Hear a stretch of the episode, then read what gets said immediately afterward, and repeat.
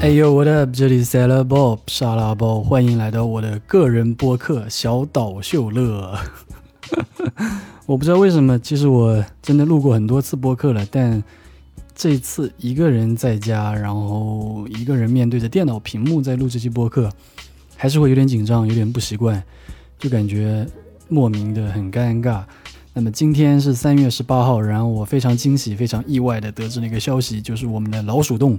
熟悉我们的老观众或者老听众都知道，这是我的那个另外一个播客《无话可说》的总部。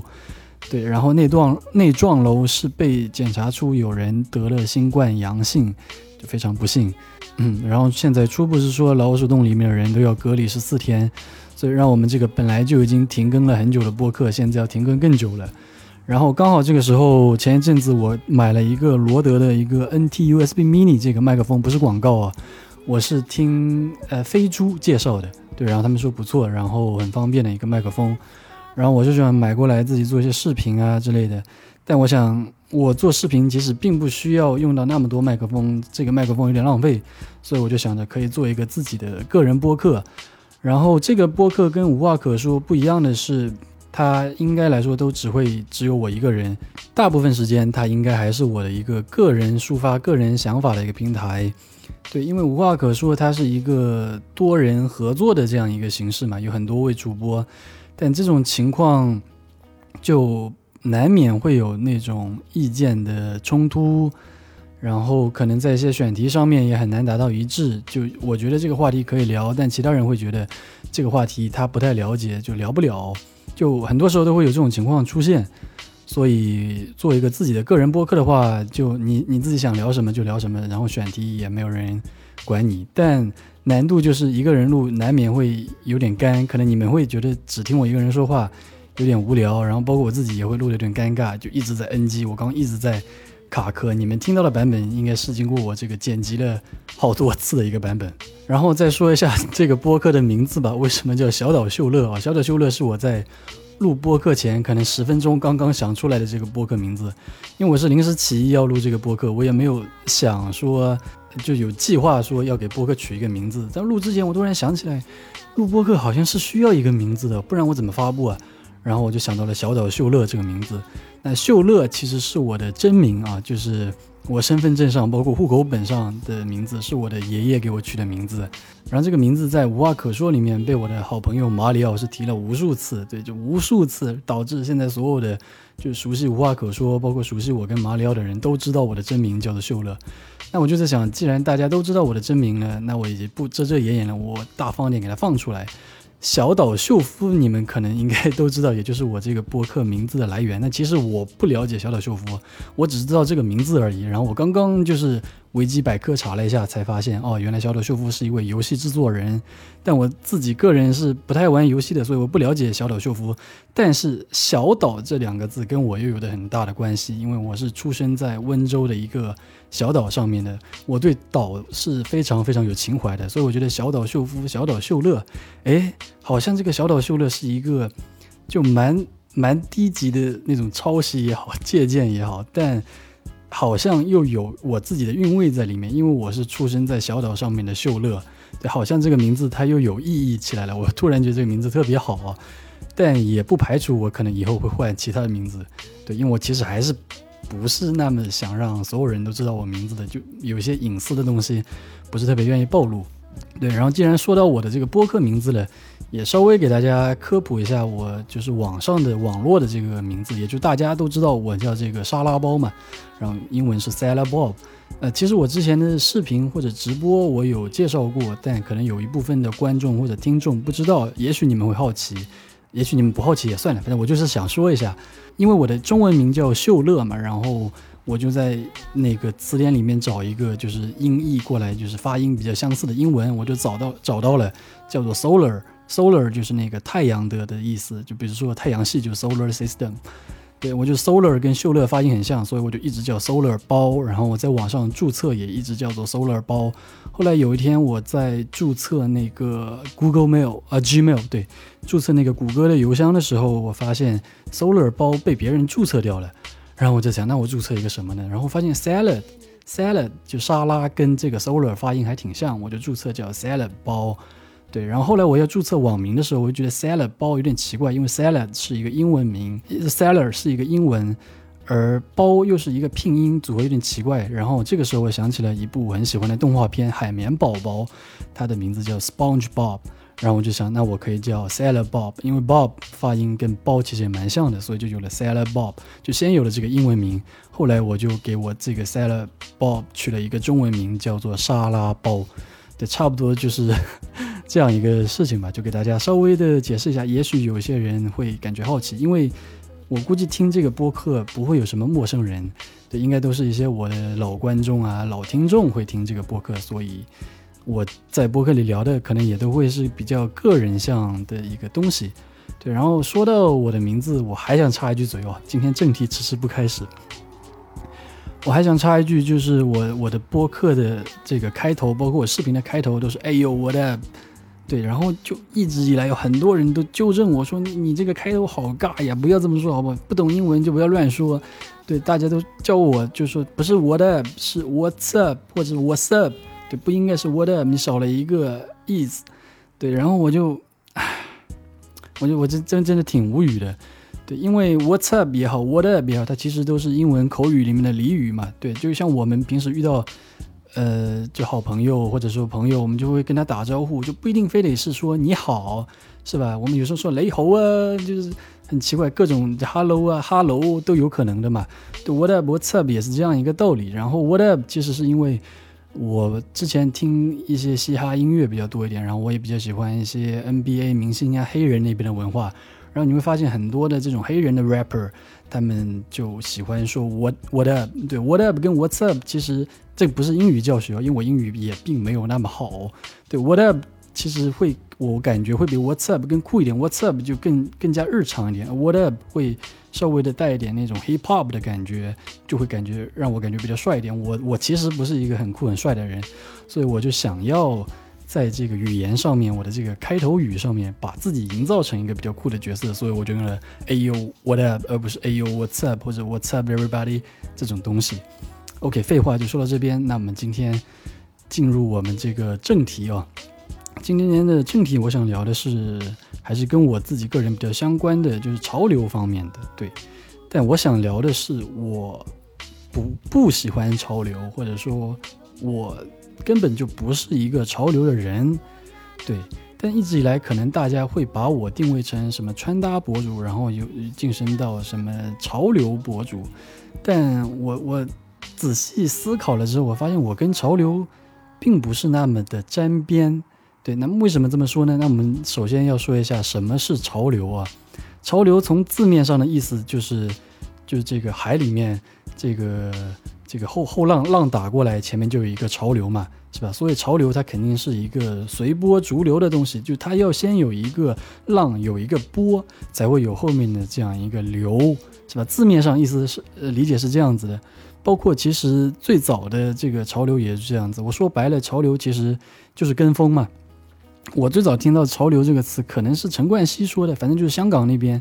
就是传过来的嘛。最早的潮流其实也就是这样子，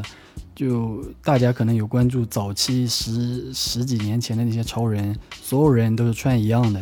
荆棘的这个荆棘或者 Bape 的这个 hoodie 这个帽衫，然后那个闪电的这个牛仔裤，加一双 Vislim 的这个拖鞋，或者说是那个什么三叶草的贝壳头。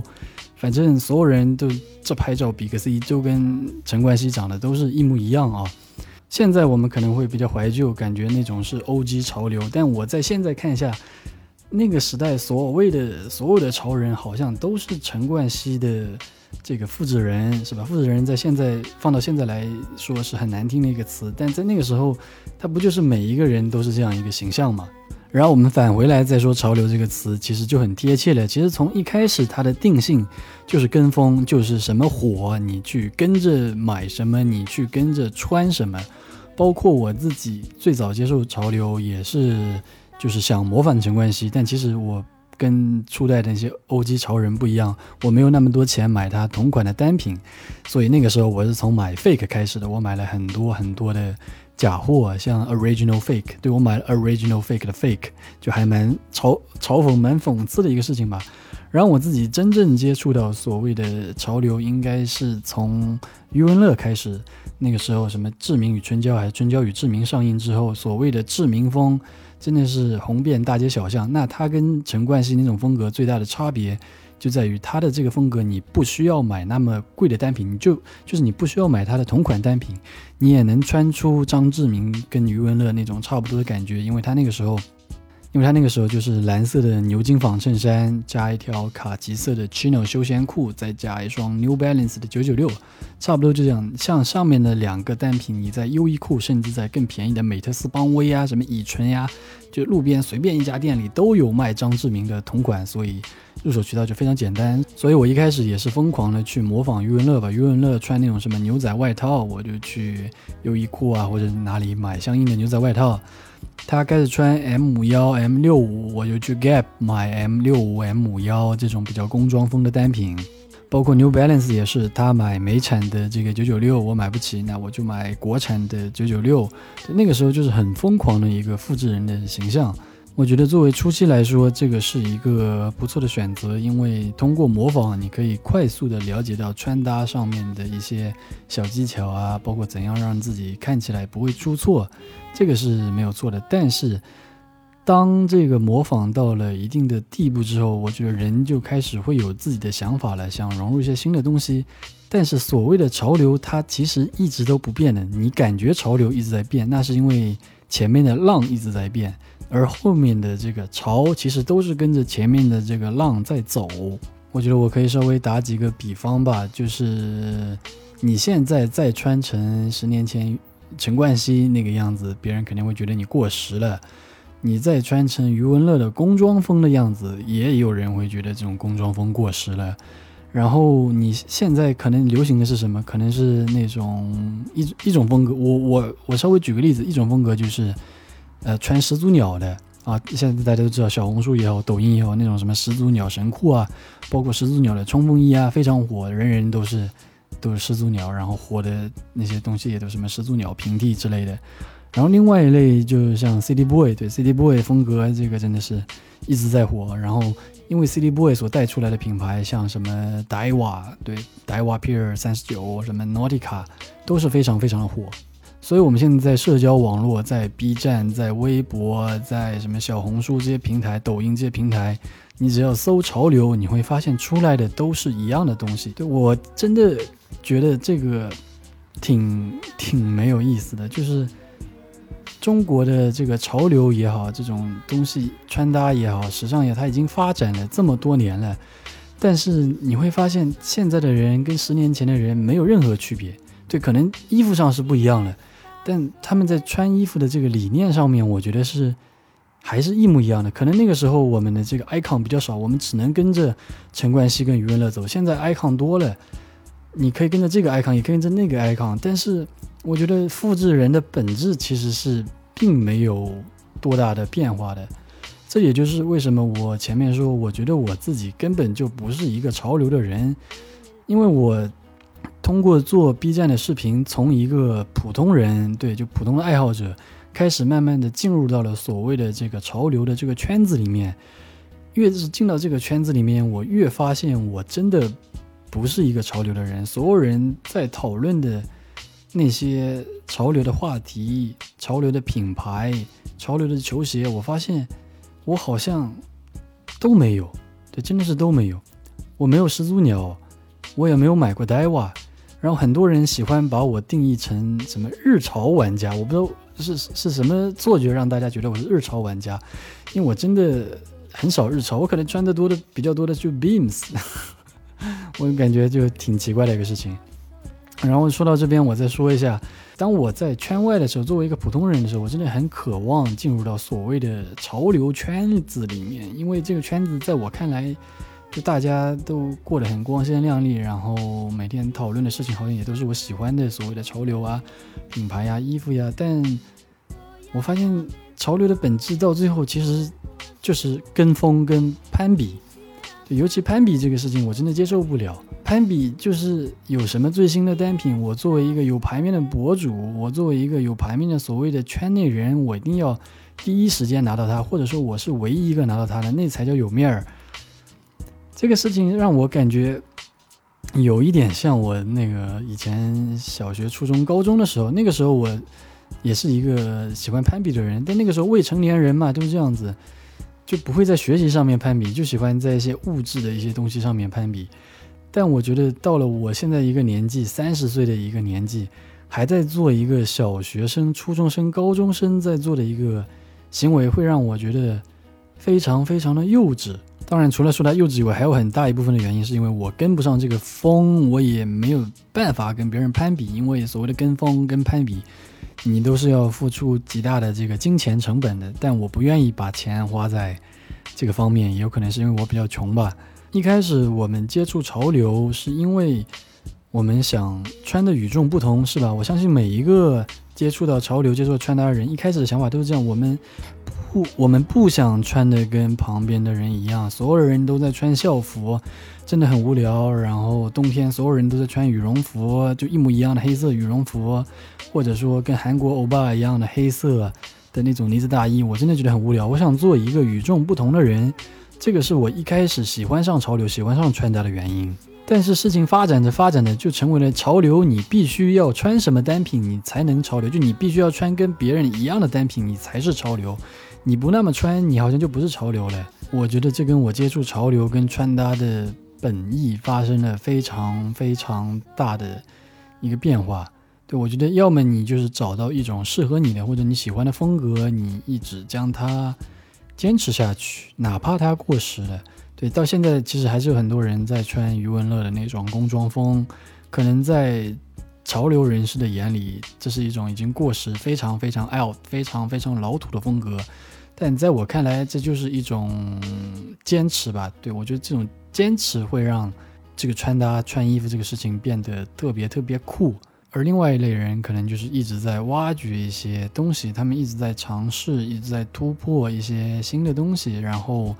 他们也不会跟风，可能这个风潮里面有什么他们觉得喜欢的款式，他们那么就去购买，然后不喜欢的那就撇开，不会说一味的去复制。但对于我自己来说，我还是比较喜欢小众这一个事情的，可能在很多人看过来，我也并没有那么小众。对，但我觉得我只是在追求一个相对的小众吧。就，我觉得小众是小众，但可能因为你知道的东西特别多，所以你觉得我的小众已经成为一种大众了。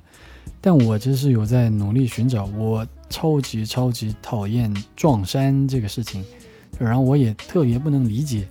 就经常会有那种什么 City Boy 聚会啊，或者超人聚会啊，然后一帮人都穿成一个样子的那种，我。我确实是不能理解，我是喜欢那种一帮人可能穿的是百花齐放的感觉，对。然后其实我自己是很有有在很努力的寻找一些小众的品牌，或者说是一些大众品牌里面的一些小众单品，对，就是穿的跟别人不一样，一直是我在追求的一个事情。但老实说，这个跟我现在在做的事情，也就是做一个 B 站的这种博主，其实是有一点相悖的。因为我做博主，我要给大家推荐一些单品，我不可能给大家推荐小众的，就特别真正意义上小众单品。因为真正意义上小众单品，它肯定是非常难买到的，或者说它根本就是买不到的，它就只有这一件。那我给大家推荐的、分享的这些单品之后，很多人喜欢，但又买不到，那就可能这些视频对于观众来说意义不会那么大吧。对我说的这个意义是很多，我我我非常了解我的这个受众啊，很多受众他只是想跟着我买买买而已，嗯，他们可能如果真的是想了解这个文化的人，可能会跟住关注另外一些更加深入去挖掘这个文化的人哦，关注我的人，我相信大部分都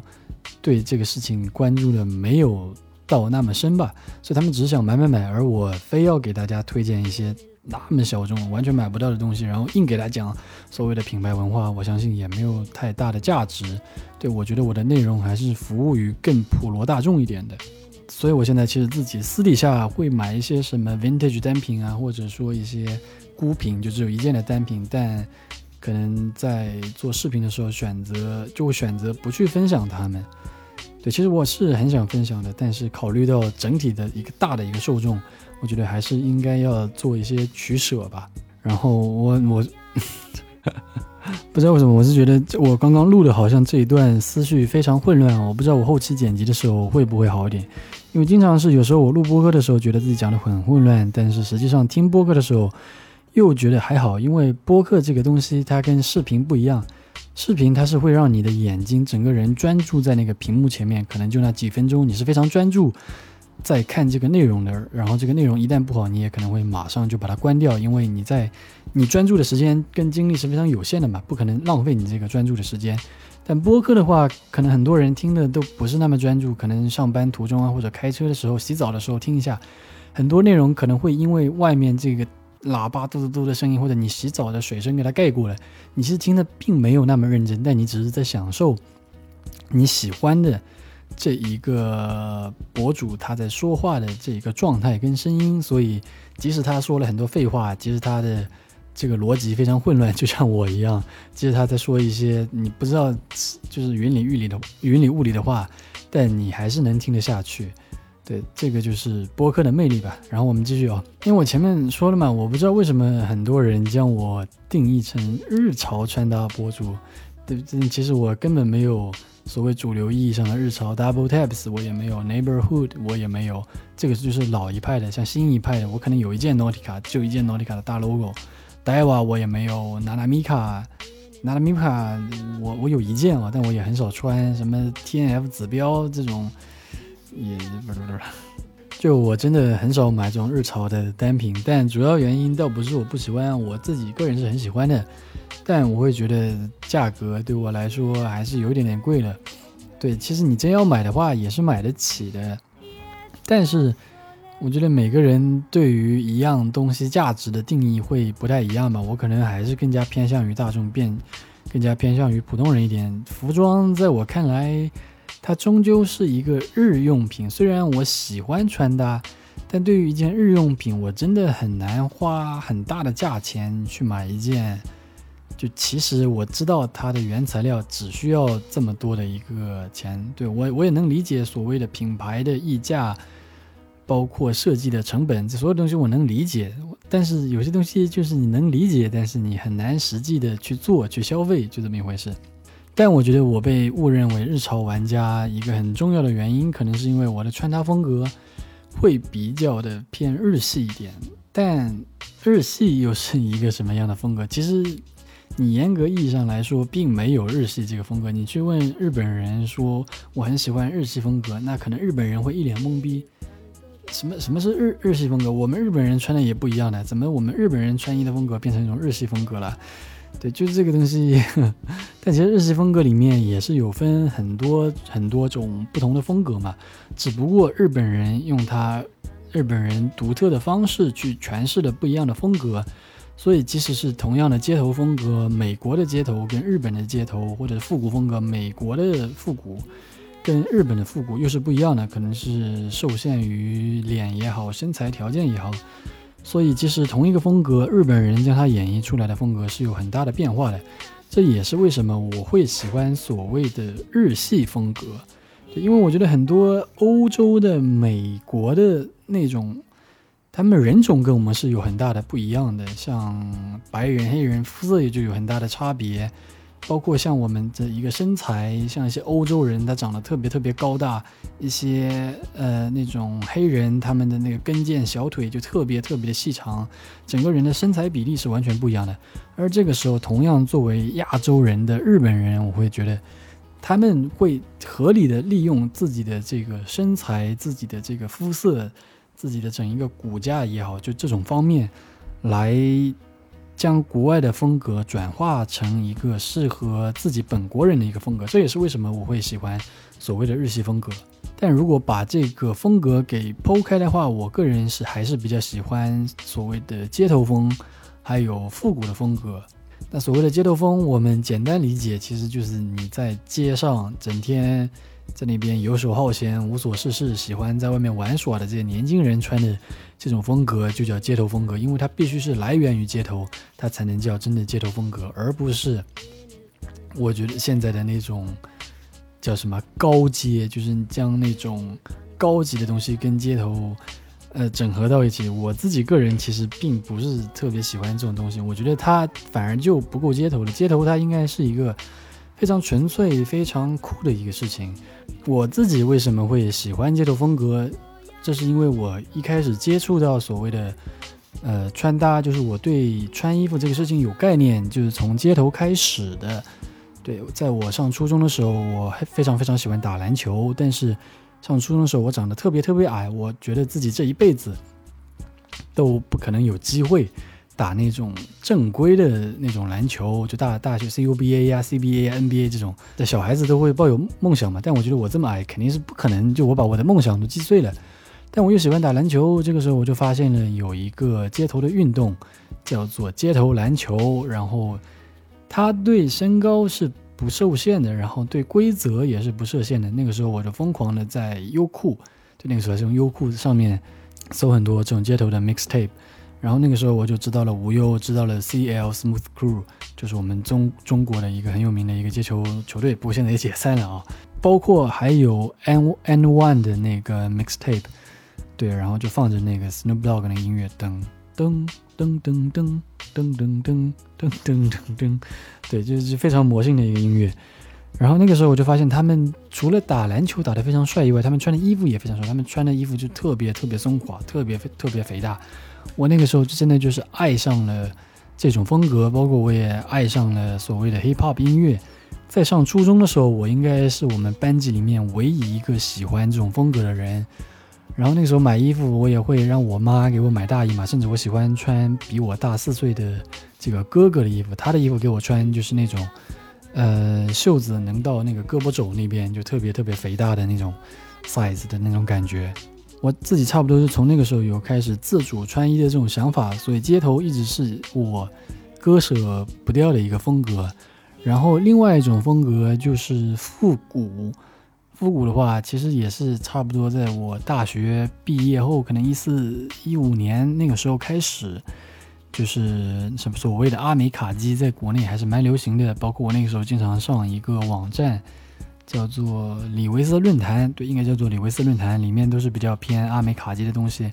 然后大家会交流，就是买那个 Red Wing 的八七五啊，反正就是那种比较硬核、比较 hardcore 的风格。但是后来我渐渐意识到，这种风格其实不太适合我，因为它非常的不日常。对你，你夏天大热天还穿一身原牛，穿一双靴子，就其实它很热，也很不舒服的。然后旁边的人也会觉得你就是看着有点异类的感觉。包括我自己的长相，其实也不是适合那一挂。我不是那种硬汉的长相，就长得是一副还比较乖，然后有点圆的一点，有点就是那种。比较斯文的那种书生的感觉，我觉得穿阿米卡基就有很大的违和感。但我自己其实又蛮喜欢所谓的复古风格，然后我后面就渐渐的发现了有一种新的风格，它可能也不算是一种风格吧，就叫做轻复古。它就是融合了很多复古的元素，但是在版型啊、面料上面就是没有那么紧身，然后也没有那么的重磅，整体会稍微偏日常一点，但是。你能感觉到它整体的一些一些那种色调，包括更多会搭配一些皮鞋或者一些复古的球鞋，而不是现在流行的那种球鞋。像你不可能穿一身这种复古的衣服搭椰子的嘛。包括在后面我读到了《元素牛仔》这本书，然后我也开始进一步了解到所谓的这个 Ivy 风格、常春藤风格是一种怎么样的风格。然后我也开始将一点点轻复古跟一点点的这个 Ivy 做一些结合。然后也将我喜欢的这个街头风格跟复古做一点结合，最后出来就是我现在的一个穿衣风格了。对，然后我其实也会模仿一些，然后其实，然后其实我也会借鉴一些 Instagram 上面的一些日本博主的一些穿搭风格，所以就导致了我现在的一个风格，就是所谓的偏日系的风格，然后也被大家误认为我是一个日潮玩家，但其实我穿的更多的还是。国潮多一点，只不过我是将这些国潮演绎出比较偏呃日本玩家穿衣服的那种风格吧，对，差不多是这样子。然后虽然我自己喜欢日系，但有一个东西不得不提的是，我非常非常喜欢美产的东西，也就是 Made in USA 的东西。其实日本人也是非常非常喜欢美产的东西，包括那个元素牛仔里面有一章也专门提到了早期日本人会非常疯狂的去买那个呃美国那种目录册里面的那种东西。但对我来说，我一方面是非常非常喜欢 Made in USA，就这三个词，在我看来，它就是一种。几乎是信仰一样的东西，你就是将 Made in USA 打在它的这个水洗标上，打在它的领标上面，就这几个字，我就觉得这是一个非常非常酷的事情。但这个跟我作为一个九零后是有非常大的关系的。可能现在的零零后接触到的文化是国货是最牛逼的，国潮是最牛逼的。但作为我们八零九零后的话，我们那个年代接触的的信息，就是家里的长辈也好，包括电视里面所有的东西给我们传递的就是外国的东西，美国的东西，它是一个好的东西，是吧？这就是为什么我们夸一个人穿的好看，我们会说他洋气。然后再说回美产，然后我喜欢美产的第二点就是，其实美产它是有非常显著的一个特色的，就是美产的东西都比较的糙。对你没听错，是比较的糙。相对于日产，可能做的它就是会把很多细节做得非常到位，但美产就是很粗糙的感觉，一些走线很粗糙，它的面料很粗犷，呃，粗犷，对。但我不知道为什么，就是开始莫名的喜欢上了这种粗糙的感觉，反而是一些特别特别精致、走线特别特别整齐的东西，在我眼里。没有那种魅力，没有那种感觉，这也有可能跟我喜欢街头风跟复古风有非常大的关系。因为复古嘛，就是老的东西，老的东西嘛，它就是做的会没有那么精致。然后街头的东西也是，街头它就是一些便宜的东西，它做的也没有那么的精致。可能如果我是一个喜欢什么时尚风格的人，我可能就不会喜欢美产，因为美的东美产的东西实在太糙了。而时尚的话，它要求的就是各方面都要给它做到最最顶端、最精致。然后面料也都是那种滑溜溜的面料。说到这边，大家可能会觉得我有一点跑题了。其实我还是在围绕原来的主题。我是就我喜欢的，我不喜欢跟风。我我我比较喜欢小众东西，然后我把我喜欢的东西稍微的延展开来给大家说一说。对，因为我觉得我说的这个东西跟大众意义上的潮流还是有点不一样的。有时候潮流。他们在研究的东西并不是那么个人向的东西，就他潮流他不 care 你喜欢什么东西，而是这个这个浪他喜欢什么东西，就是在上面玩的这个人喜欢什么东西。Kanye West 喜欢什么东西，那那他们也去研究这个东西，这个叫东西叫潮流，而不是因为我个人喜欢什么东西，我研究这个东西，这个东西构成不了潮流，除非我是一个所谓的站在顶端的人，我是 Kanye West，那那我喜欢的东西能成为潮流。所以话说回来，我还是觉得我不是一个潮流的人，然后我喜欢的也不是潮流的东西，我只喜欢我自己喜欢的东西。然后如果大家看过一个陈冠希的采访的话，就是有位人有个记者还是什么人忘了，就是问他说，你觉得什么是潮流？陈冠希说：“我觉得潮流就是 lifestyle 呀，啊，潮流就是生活方式。这个其实也是现在很多人都在说的一个话。只不过我觉得现在理解潮流是 lifestyle 是生活方式那些人，他们在做的事情本质，在我看来还是在跟风。就是你要在家里放一些潮流的玩具，很多人都买 Bear Brick。”反正就是什么火，Bear Brick，什么火什么贵，买什么嘛。生活上的一些东西啊，就大家都是在跟着某一个某一个人，一个潮流人，一个什么样的人在买，他们在用什么就去买什么。我觉得，为什么到了生活方式，生活明明是一个非常非常个人的东西，到了在这个上面，你还要去跟风所谓的潮流。还有一个东西，还有个品牌，其实我曾经蛮喜欢的。就是 Human Made，但我现在觉得 Human Made 这个品牌越来越变味了。因为 Human Made 它其实应该是 Nigo 将 Bape 卖掉之后，他要做一个他个人的这样一个品牌的感觉嘛。一开始 Human Made 呈现的就 Human Made，也就是 Nigo，Nigo 喜欢什么东西，Human Made 里面就是什么东西。但现在我是觉得 Nigo 把 Human Made 做成了另外一个 Bape，它变成了一个图腾一样的东西，它变成了一个 logo 化的一个东西。就是大家去买 Human Made 的东西，不是因为他们喜欢这个东西，而是因为这个东西上面印了 Human Made，或者说因为这个东西是 Nigo 做的或者怎样。我觉得这个东西其实是一个特别特别无聊的东西。包括 Human Made 很多周边都有很多人买，像 Human Made 那个物流箱就有很多人买。我我我其实不太能理解哦，因为那个物流箱就是一个就是在上面印了 “human made” 几个字，你在市面上完全可以买到更好的选择，或者说更便宜的选择。但也有可能是因为我比较穷吧，对，但我我反正是理解不了，就有那么大很明显的几个 “human made” 的字在上面，然后它就可以卖这么贵，然后就会有这么多的人潮人去买这个东西，我是不太能理解的。但其实我自己现在也是开始越来越多的去喜欢一些生活方式上面的东西。最明显的就是我现在在疯狂的在小红书上面看一些什么家具啊、家里装修的一些内容。对我觉得把一个空间布置到你喜欢的、你生活的非常舒适的这样一个一个过程是非常有意思的过程。我觉得。它比把人打扮成一个精致的一个一个一个穿搭博主的那种过程，我觉得要有意思多了。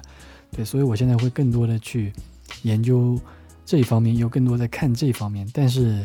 这个方面的一个门槛确实是非常非常非常高的。大家都知道，一些中古的家具，包括一些品牌的家具，他们是卖的非常非常贵的。所以我自己现在也更多就只是在看而已，也没有进行真正的购买。但我觉得就看这一个过程就已经让我感觉到爽翻天了。对，就已经有那种十年前看那种潮流资讯、潮流杂志的感觉，就是说我要是能穿成这么帅该有多好。我现在感觉就是，要是我能有有一个家，然后把家里打造成这样子，我有一个空间把它打造成这样子该有多好啊！对我觉得我的生活已经发生一些变化，但是。嗯，同时我也在一些小零件上面开始买一些自己喜欢的东西，就比如说最简单的杯子呀，我有在买 Fire King 的杯子，然后包括一些很简单、很生活上的东西，比如说像家里用的纸巾盒、你的一个电脑的一个支架呀、鼠标垫呀、钥匙链呀，这些东西它即使是一个那种品牌的东西，或者是怎么样多精致的东西，即使再贵也贵不到哪里去。所以这方面东西我还是能承担的，所以我也会去购买。后面也有机会也会在视频包括播客里面跟大家分享。那这期播客真的是录的，我个人觉得超级超级混乱，而且你们可能难以相信，这么混乱的情况还是在我提前花了十几分钟做了一个思维导图的情况下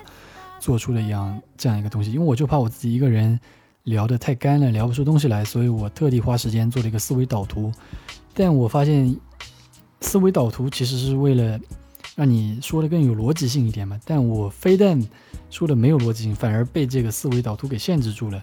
如果没有思维导图的话，我可能能天马行空的想象出，也不是天马行空吧，这什么词呀？我可能能延伸出更多的内容。但因为有这个思维导图，我一直就跟着这个思维导图在聊，反而有很多就原本能那种灵光一闪的那种那种点子就。被被消除了。其实说到底，潮流这个词，它是一个只有在我们中国才有的一个词。我看了很多国外的一些 YouTuber，一些他们做的 YouTube 视频，所有的这些人，他们都在用 fashion，在用时尚这个词在做描述。只有在中文地区才会用潮流这个词，它是一个非常地区限定的一个现象。这个词我觉得是一个好事，因为通过这个词，我们了解到了很多的东西，很多时尚的东西，很多街头的东西，很多复古的东西，很多服装上的东西，很多文化、街头文化、各种文化上面的东西。但我觉得我们又被“潮流”这个词所限制住了。这个词其实并没有那么好。因为它字面上的意思就是我前面所解释的，它就是随波逐流，它就是跟风，它它的本意就在于你要复制，你要跟风，你要跟着别人买。所以这个词其实，它虽然推动了文化的发展，然后也没有别的词，国内没有别的词可以代替它。但我是真的越来越不喜欢“潮流”这个词了，我更希望。以后大家能更加具体的说出我喜欢，我喜欢街头，我喜欢复古，我喜欢阿米卡基，我喜欢 ivy，我喜欢，我喜欢什么暗黑啊？真的，我从未说涉猎的风格，我喜欢户外，对我更喜欢是那样子，而不是我喜欢潮流那样子，在我看来会显得什么都不懂，因为这个词实在太大了。那今天这期播客差不多就到这边，录到这边，我我预感有可能这会是我的最后一期播客了，因为我感觉我一个人聊，真的思维太太太混乱了，上句不接下句，我都不知道我在聊什么，我甚至都不确定这期播客会不会被我剪出来啊？如果剪出来的话，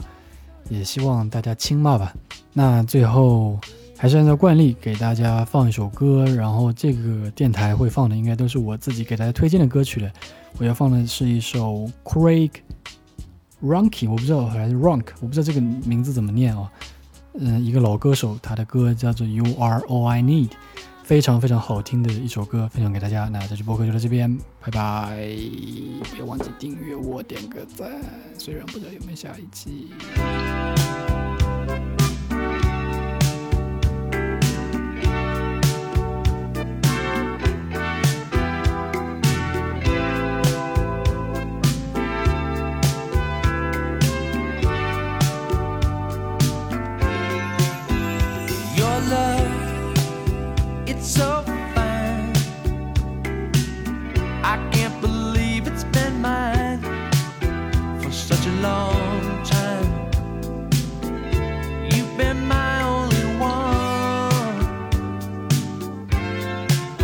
in your